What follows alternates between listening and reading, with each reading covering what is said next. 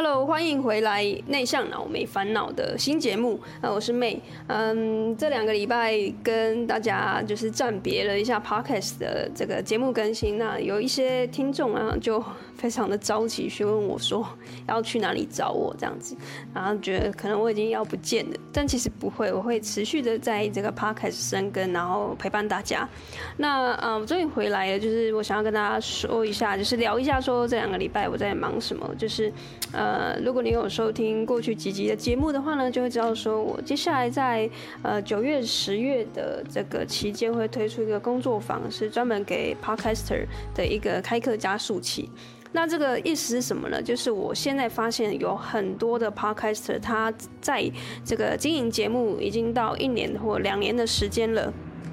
那嗯、他可能非常的。呃，更新的节目就是的频率非常的勤快，但是呢，他一直接受不到就是厂商的业配啊，或者是啊、其他的业外的合作，或者是他就是没有赚钱嘛，所以他的更新的节目就开始有点卡关了，觉得说，哎，我是不是要持续的更新下去呢？因为现在 Podcast 的市场是这样子的，就是它还没有一个很明确的获利的一个商业模式。因为如果你在做艺人公司也好，或是你在做自媒体。你是在做这个电商微商的这个经营者也好，你会发现到其实现在 YouTube 虽然说它的演算法很难搞，但是它的就是商业模式相对是健全的，就是它针对创作者，它有一个明确的一个规范，是说你达到什么样的收听数啊，什么样的订阅数，就会有一个盈利的空间，甚至它打赏的机制也是蛮啊蛮不错的，就是相对比 Podcast 已经来的就是呃。久远一些呢，大家比较熟悉这样的操作。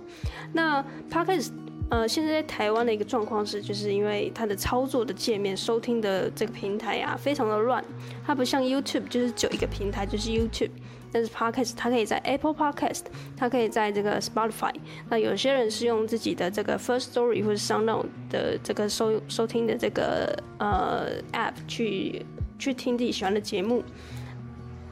那在这么多元的这个选择之下呢，有好有坏。就是好的地方是在于，就是呃，我们可以不受限一个平台去去选择我们想要收听的一个方式。那坏的地方是在于说，收听 Podcast 的人，他通常是在开车啊，或者他在煮煮饭，对不对？或者是他可能在忙。的一边呃做这个呃健身器材的时候在听的，那所以他没有办法及时的去点选这个链接呢，就造成说很多人在做这个行动呼吁的时候就掉了这个转换率，那就非常多这个创作者就觉得不知道怎么办。所以接下来我就是啊、看到这个痛点之后呢，那过去我有一些经验，然后想要去把这个过去的经验跟我之前做 podcast 的这个呃心得。还有一些我自己的一些成就结合在一起，然后去给大家一个这个工作坊。那希望是我可以针对呃十个到二十个这个创作者，他现在面临的一个获利卡关，就是他下不去了。他节目也做了做得非常好，然后也邀约了非常多的来宾，那也上了非常多的这个 KOL 的节目。那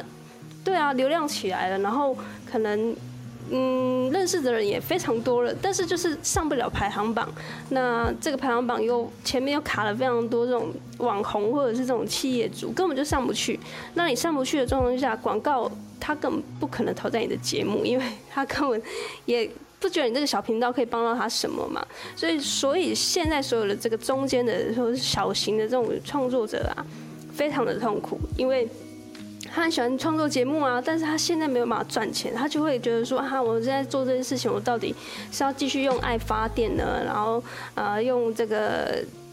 慈悲的心去跟我们的粉丝做一个交流，也是可以的。但是我相信大部分人他会卡在一个关系，他无法获利，所以他就会决定放弃。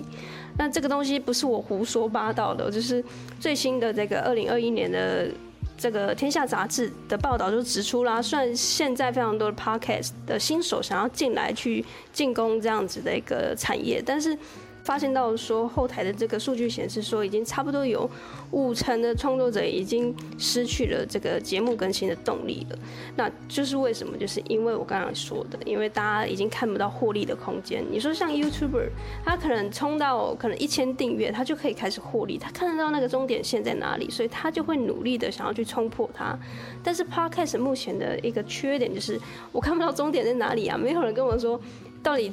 到达多少订阅或者到达多少的这个下载的收听数，我才可以开始赚钱？就是没有嘛，就是。大家就开始就说服自己说，哦，没有，我就是做节目，就是呃，怀着这个非常感恩的心要去跟我这个原本不认识我的粉丝做互动。我觉得这是很好，这是起心动念很好。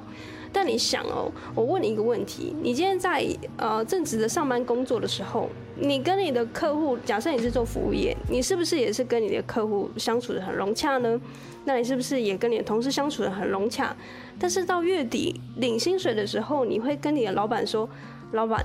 我觉得我在这里工作很开心，跟大家就是相处得非常融洽，所以这个月的月薪我就不用领了。那下个月的也不用领，因为我就是非常的开心，所以呃，这个钱就你留着吧。”你会这么想吗？不会嘛，对不对？那怎么会觉得说？你的创作就不值钱了。你的这个用心的这个程度，其实你用时间去换算的话，你每一天去剪辑啊，或者是你去策划内容也好，或者是你邀约来宾上节目，这时间真的就是已经是别人在放松休息的时间，你都拿来在更新你的节目。这么辛苦的状况之下，你却告诉你自己说：“哦，没有这个不收钱也没关系，就是你是做兴趣。”那我不得不承认，有这么有爱的创作者，一定是大有人在的。因为各式各样的创作者，我无法一一的赘述。但是就是因为第一集的关系嘛，就是这个 Podcaster 生存之道，我就是想要开给这个他想要以这个 Podcast 作为一个兼职啊，或是全职的一个方向去做，想要赚取第二份现金流，或是真的当一个正职的创作者去给的一个节目，所以。提到这里，如果你觉得说我现在讲到这里，一直把创作跟钱谈在一起，你觉得太不舒服了，太刺耳了，那就请你就是可以先关闭这个音频，然后去认真的经营节目，那也没有关系，因为我觉得就是我说的每个人的这个理念不一样，所以我也不会去干涉谁，那就。很很谢谢你，就是听到这边。接下来这个 Podcaster 生存之道的系列呢，我会跟大家分享我过去就是怎么在 IG 不到两百个粉丝的状况之下，我就我我我之前有跟我的团队啦，就是我的创业的伙伴有开了一个第一个的 Podcast 节目，是没有在。呃，两百个粉丝的状况之下呢，我们就获得了这个非常多的学校的讲师的邀约跟商业的合作呢，达到了五位数的报酬。那这个还只是因为我们当初还有其他的正职工作在身，所以我们后来有推掉很多的这个合作。所以在这个状况之下，我就是想跟大家分享说，其实呢，现在很多 Podcast 的创作者都已经很优秀了，你们都已经。嗯、更新节目都可能已经到一两百集的这些人，他还没有获利，我觉得非常的惊讶，因为我过去就是我们经营不到三十集吧，然后收听数的下载量不到五千，就有这样子的第二份现金流的这个商业合作的邀约，所以所以接下来的节目内容会非常的精彩，就是针对 Podcast 的获利这一块，我会很非常明确给一个处方签，因。那其实呢，在制作这个系列的节目之前，我有询问我身边的 podcast 的创作的这个创作者们，还有我有到各大的群组去询问大家现在卡关的地方是在哪里。那确实，就如同我说的，现在其实大家比较没有内容上面的灵感的缺乏的问题，也比较没有流量上面的问题，或者是他不知道要录什么。大部分的人是卡在获利这关。就是意思是说，他可能接不到业配啦，或者是他不知道要怎么再去呃跟粉丝做一个互动。那就算互动了，然后他们到 IG 来按赞，到粉丝中间来按赞之后就下不去了，就是一个粉丝上面的一个数字的增长就这样而已。所以我接下来会针对这个获利的部分，帮你把这个后续的这个生产线疏通，你们才有办法持续的获利，然后继续的创作，然后拥有的绝对的创作的自由。不要再仰赖别人的业配啊，或是广告，因为这东西一样是钱，为什么你不拿你自己的商品去跟你的粉丝做互动，而是去借由别人的合作跟邀约来去，呃，助长你的节目的这个成长呢？因为其实我们过去有一些接商业合作的案例，其实我们都会发现到，其实你只要接了商业案啊，你都会可能。